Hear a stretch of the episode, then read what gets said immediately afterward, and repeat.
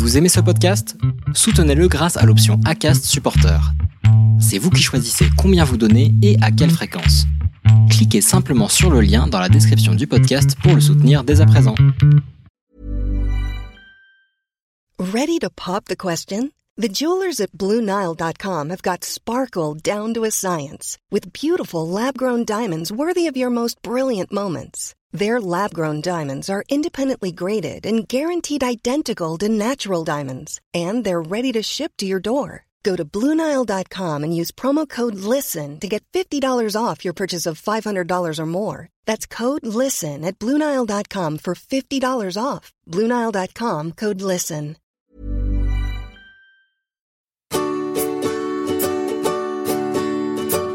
Over the clouds as life belongs.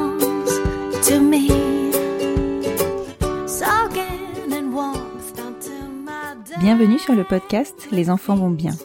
Je suis Constance, la créatrice et l'hôte du podcast. Dans la vie professionnelle, je suis doula. J'accompagne les futures familles dans la parentalité, mais ma vraie vie, c'est surtout celle de maman de quatre petites filles qui ont la chance d'avoir deux mamans. Le podcast est né d'un double constat. Le premier est qu'en France, nous devons rassurer sur le fait que les enfants issus de familles extraordinaires vont bien. Le deuxième est que l'accès à la parentalité alternative n'est pas sans soulever de nombreuses questions.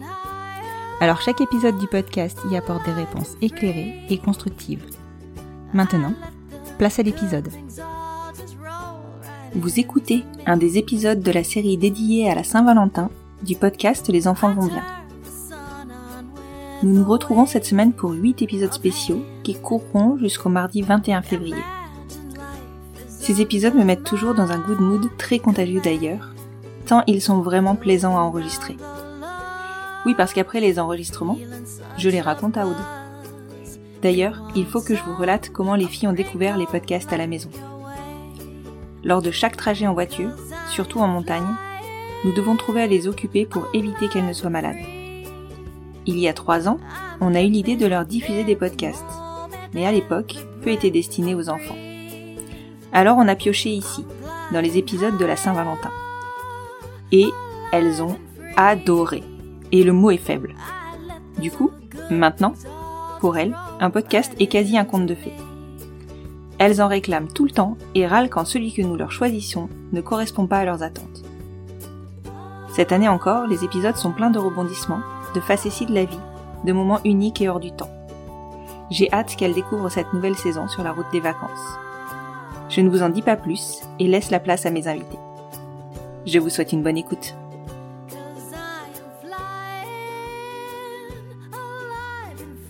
Bonjour Maude. Bonjour, Constance. Je te remercie beaucoup de t'être rendue disponible pour euh, l'enregistrement de ces épisodes de la Saint-Valentin et pour que tu me racontes euh, votre rencontre. Je précise que c'est que je suis très impatiente de la découvrir parce que hum, ça fait un petit moment maintenant que je suis un peu euh, bah, l'histoire de votre famille. Et donc, du coup, je suis impatiente de découvrir votre rencontre. Est-ce que pour commencer, tu peux te présenter? Oui, donc euh, moi, je m'appelle Maude. Je suis en couple avec Audrey depuis 14 ans maintenant. Euh, Nous sommes, euh, oui, effectivement. Nous sommes euh, les parents de Mao et Mia, donc qui vont avoir euh, deux ans dans quelques semaines. Euh. On s'est mariés en décembre 2020 et on habite en Haute-Savoie, plus précisément sur Annecy. Voilà. Ouais, très belle ville. Je confirme. très belle ville, très beau coin. Ok, et alors du coup, 14 ans de 14 ans de, de, de vie commune, enfin en tout cas qui finit en vie commune. Est-ce que tu peux me raconter votre rencontre? Oui, oui, bah, tout à fait. Donc effectivement, avec euh, Audrey, on se connaît depuis 14 ans, un peu plus même.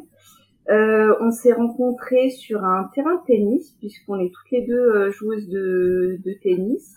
On fait pas mal de uh-huh. sport, et donc on était inscrites sur euh, le même tournoi de tennis. Donc à ce moment-là, il faut dire que moi j'habitais à Lyon, que j'étais pas forcément de la région, et je venais en fait uh-huh. à ce tournoi parce que j'encadrais une colo qui était juste à côté. Et Audrey, elle, elle participait uh-huh. au tournoi bah, en tant que joueuse euh, locale, on va dire. Et du coup, voilà, la première fois en tout cas qu'on s'est euh, qu'on s'est vu, c'est euh, qu'on s'est affronté euh, sur sur un match de tennis. Voilà. oui, parce que au-delà d'être sur le même tournoi, vous étiez adversaire. Voilà, donc effectivement, on était adversaires, euh, donc euh, rencontre classique entre deux joueuses de tennis, on fait un échauffement et puis le match, euh, le match débute.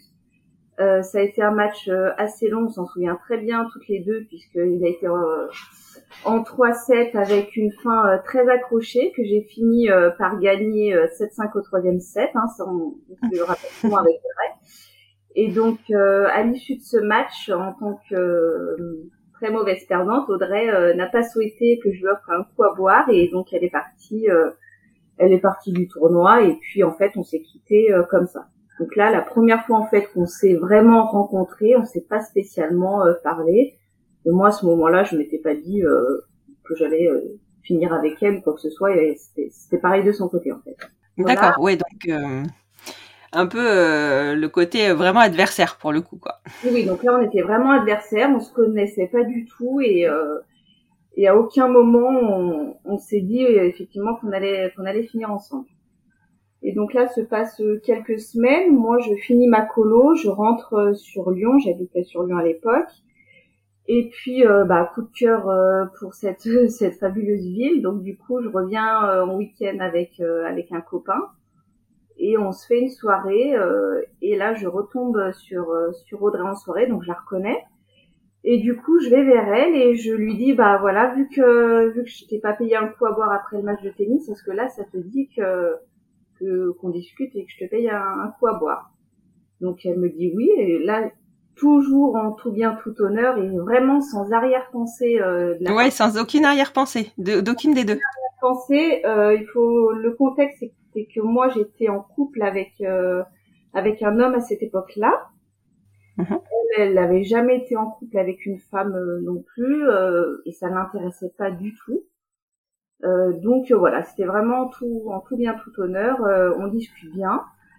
moi, je trouvais que c'était une fille assez agréable et, et voilà pleine pleine de discussions. donc la soirée se passe, on échange nos numéros à la fin et on décide de garder contact parce qu'on habite pas loin et qu'on a quand même pas mal de choses, euh, de choses en commun. Donc ça, on était au niveau du timing, on devait être fin juillet.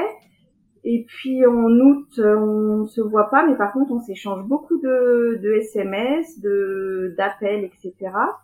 C'est là qu'on n'a pas la même version avec Audrey, c'est-à-dire que moi, je mois d'août, je suis persuadée euh, qu'elle est, qu'elle est en train un peu de me draguer, de, de m'envoyer plein de messages, etc.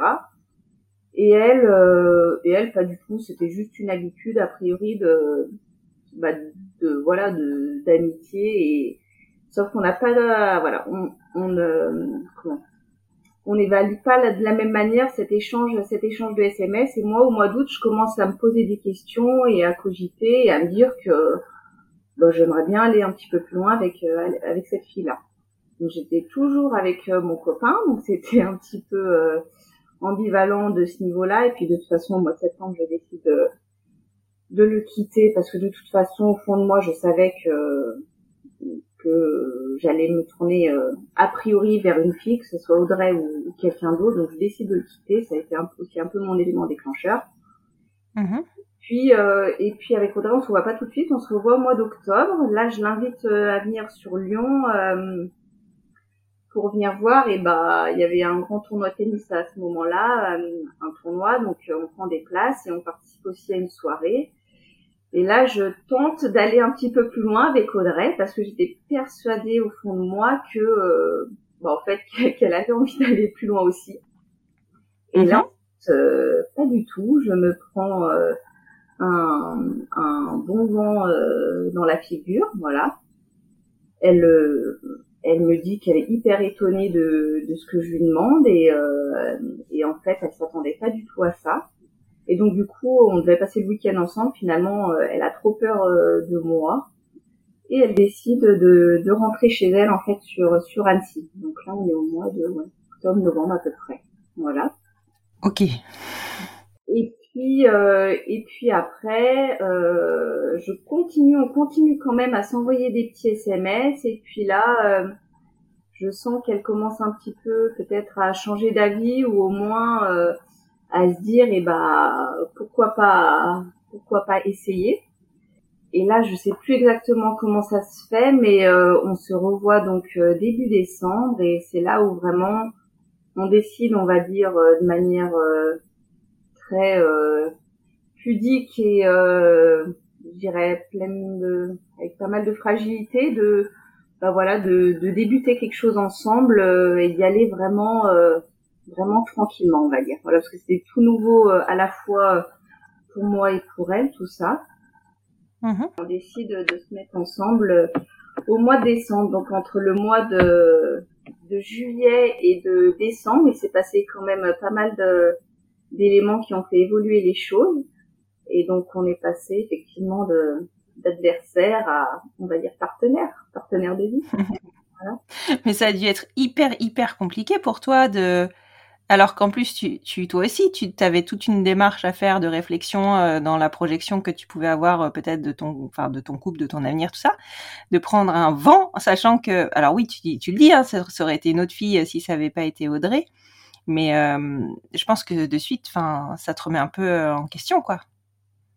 Ben, on va dire que j'ai eu quelques copains, mais j'étais un petit peu euh, pas sûr au fond de moi, mais euh, je j'étais, je savais que j'avais envie de tenter euh, quelque chose avec euh, avec une fille, et je pense que si j'ai choisi Audrey à la base, et ça j'en suis presque persuadée, c'était parce que elle, j'étais aussi moi persuadée qu'elle, elle était déjà en couple avec des femmes et que c'était un petit peu son son habitude, et en fait pas du tout. Et c'est là où ça a été un petit peu difficile, c'est que c'est que pour moi, euh, elle, s'était actée depuis un moment euh, de son côté, alors qu'en fait, finalement, c'est euh, c'est moi qui ai dû tout faire le boulot, alors que alors que je pensais pas vraiment le faire et, et voilà. ouais. Travail, c'est pas vraiment un travail, mais au fond de moi, voilà, je, je me doutais bien. En tout cas, j'avais envie de j'avais envie de voir ce qui se passait du côté féminin, on va dire. Ouais, toi, tu avais, avais quand même déjà bien, bien maturé ça dans ta tête. Et, quand vous vous mettez ensemble, du coup, euh, ça, ça, a été fluide d'office ou euh, vous avez eu quelques petits temps d'adaptation? Hum, Non, non, ça pas C'était très timide et euh, c'était pas forcément évident au début. On va dire les trois premiers mois jusqu'au mois de décembre, février, mars, c'était euh, timide et puis après euh, ça allait mieux. Après il y avait également la distance qui facilitait pas les choses. Elle, elle travaillait déjà parce qu'on a on a sept ans d'écart. Moi j'étais dans mes études, elle, elle travaillait déjà et du coup on se voyait un week-end sur deux. Puis après tous les week-ends, du coup le fait aussi de pas se voir quotidiennement, c'était euh, c'était pas la chose la plus aisée, mais en même temps euh, c'était très bien aussi pour pour débuter une relation. Donc on va dire qu'au début la distance c'était pas c'était pas ultra dérangeant. Mais oui, au début, euh, c'était euh, c'était très timide comme euh, comme relation, ça c'est sûr. Mais vous êtes à, vous en êtes à 14 ans ensemble, donc je suppose que c'est quand même depuis un petit peu moins timide. Ah heureusement. bah, oui, après c'est c'est normal quoi. Oui.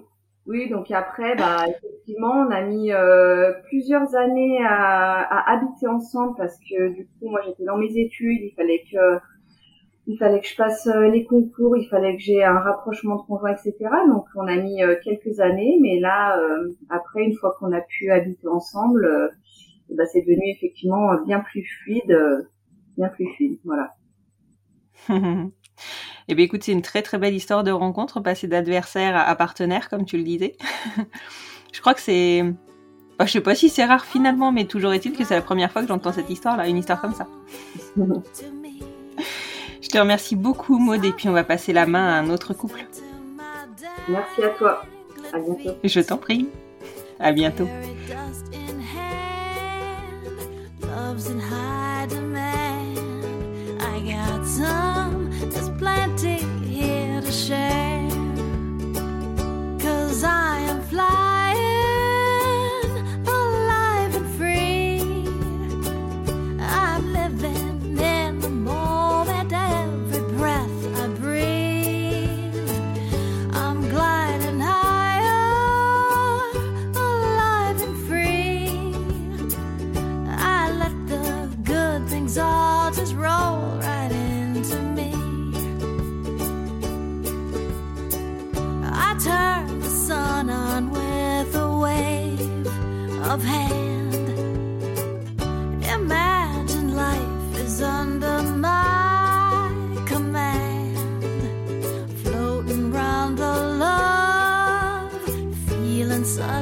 Buzz.